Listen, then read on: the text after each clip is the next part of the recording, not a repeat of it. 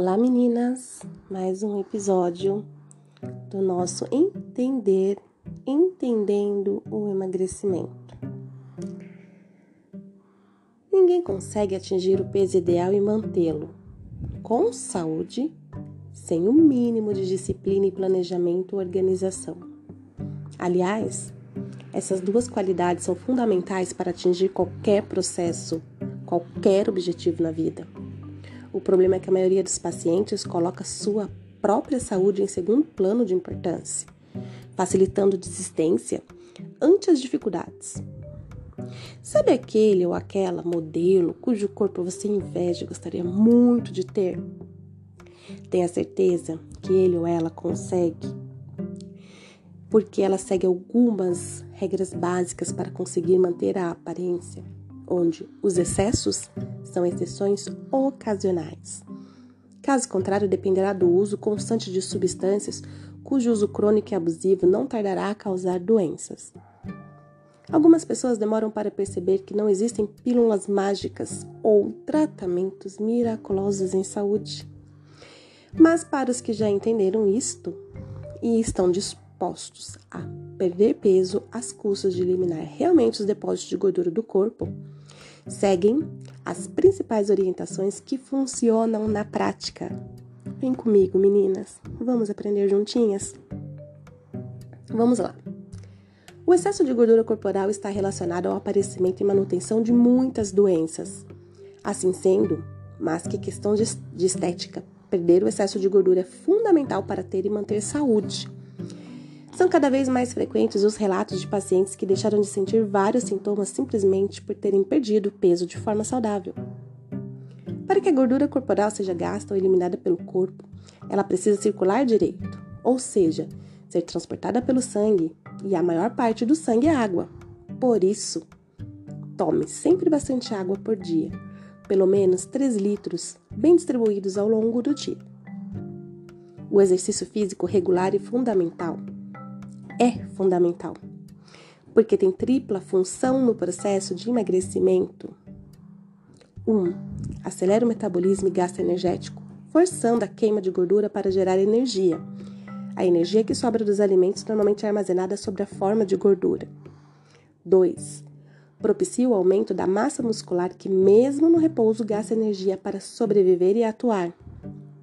Por isso é verdade que quanto mais músculos, normalmente menos gordura. E 3. Melhora a circulação do sangue. Não existe emagrecimento efetivo e saudável sem bom funcionamento intestinal, uma vez que o intestino, que é o, é o intestino quem controla o que entra no corpo através de alimentação e boa parte do que é eliminado, basta lembrar que todo medicamento e suplemento ingerido é absorvido pelo intestino e só depois disso cai na corrente sanguínea para agir. Isso significa que o intestino, funcionando mal, pode não absorver direito medicamentos, reduzindo assim seu efeito. A dica aqui é sempre ingerir pelo menos 30 gramas de fibras ao dia. Folhas, cereais, frutas, sementes vegetais e etc. Distribuídas entre as várias refeições do dia e muita, mas muita água. O organismo humano foi programado geneticamente para receber alimentos no máximo a cada três horas. Por isso, quem passa mais de três horas sem comer durante o dia está forçando o seu cérebro a mandar que o corpo estoque o máximo de energia que der a cada nova refeição. Em outras palavras, pular refeições faz com que o corpo transforme o máximo possível das outras refeições em gordura. Por isso, quem come poucas vezes por dia tende a comer mais e em maior quantidade, aumentando cada vez mais seus estoques de gordura. A falta de sono e estresse prejudicam a liberação da leptina, que é um hormônio que informa ao cérebro a hora de parar de comer. Saciedade. Resultado: quem não dorme direito, também com qualidade, e quem é estressado tende a sentir o apetite aumentado durante seu período acordado. Nem todo medicamento para emagrecer tem que ser necessariamente estimulante causando taquicardias, palpitações, elevação da pressão sanguínea, insônia, ansiedade, etc. O que mais funciona para ter e manter o peso ideal é cultivar sempre hábitos saudáveis de vida. Mas hoje em dia, há excelentes medicamentos para nos auxiliar no processo de emagrecimento saudável, que agem mais naturalmente, sem um efeito estimulante excessivo, na moderação do apetite, na queima da gordura, para gerar calor, termogênese, na redução das calorias, dos alimentos ingeridos, no estímulo à utilização preferencial de gordura pelo corpo para geração de energia, na, facilita na facilitação da eliminação de gordura, etc. Procure ter o apoio de médico experiente no seu processo de emagrecimento, preferencialmente através de avaliação completa, realização de exames necessários e periódicos e resultado do tratamento. Procure estabelecer metas atingíveis. Não são raros os casos de clientes, de pacientes ou alunas que querem atingir peso e constituição corpórea que seu biotipo simplesmente não permite. E algumas clínicas e profissionais vão fazer o possível para fazê-lo acreditar que está fora do seu peso e pesos ideais. Mesmo que você não esteja, lembre-se sempre que a busca pela estética nunca deve comprometer a promoção e manutenção da saúde. Os tratamentos estéticos e medicamentos para perda de gordura são basicamente de três tipos: os que reduzem a formação de depósitos de gordura pelo seu corpo, os que promovem o aumento do gasto de gordura armazenada e os que facilitam a eliminação de gordura. E são inúmeras as substâncias que podem ter um ou mais destes efeitos, com milhares de combinações possíveis, sempre na dependência de cada caso individualmente.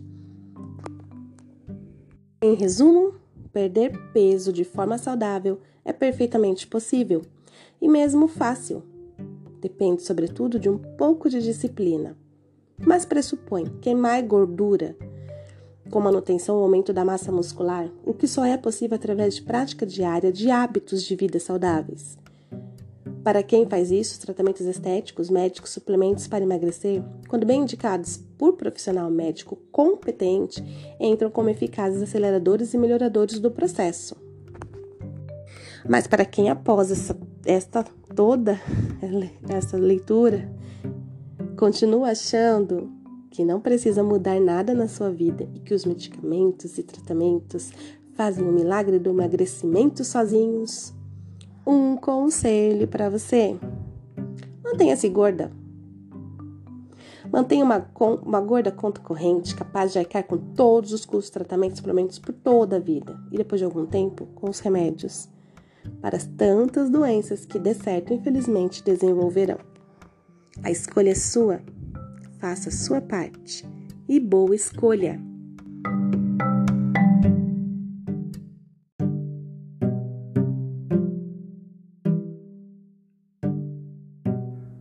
Olá, meninas!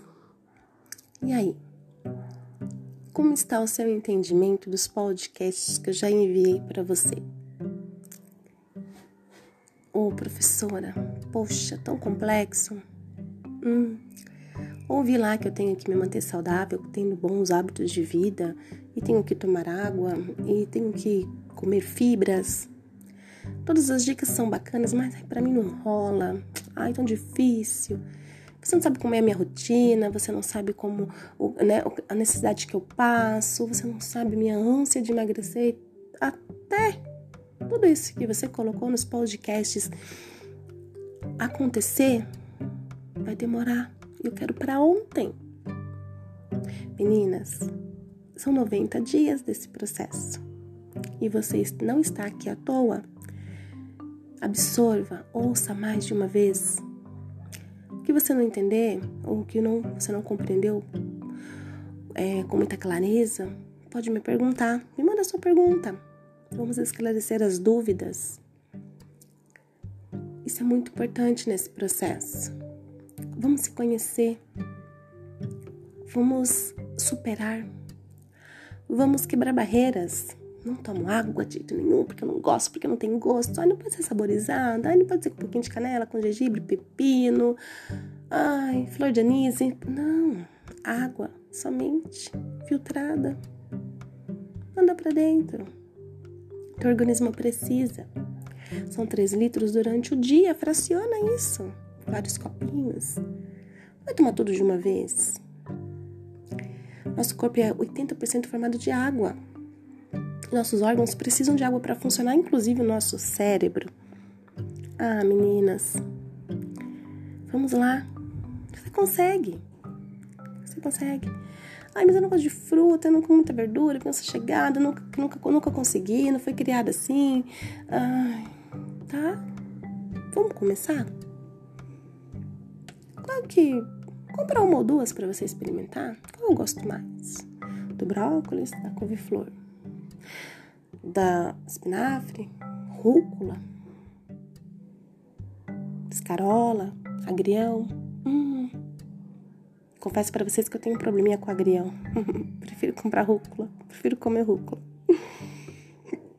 Alface não sou muito fã, de verdade. Mas a rúcula eu como, gosto. Rúcula com morango. Se apaixone por fazer salada. A gente gosta tanto de fazer doce, não é mesmo? Bolos, e mousses, e bolos de pote, tudo mais. Por que não gostarmos? Aprendemos a gostar de fazermos saladas. Pesquisar na internet, é tudo gostoso.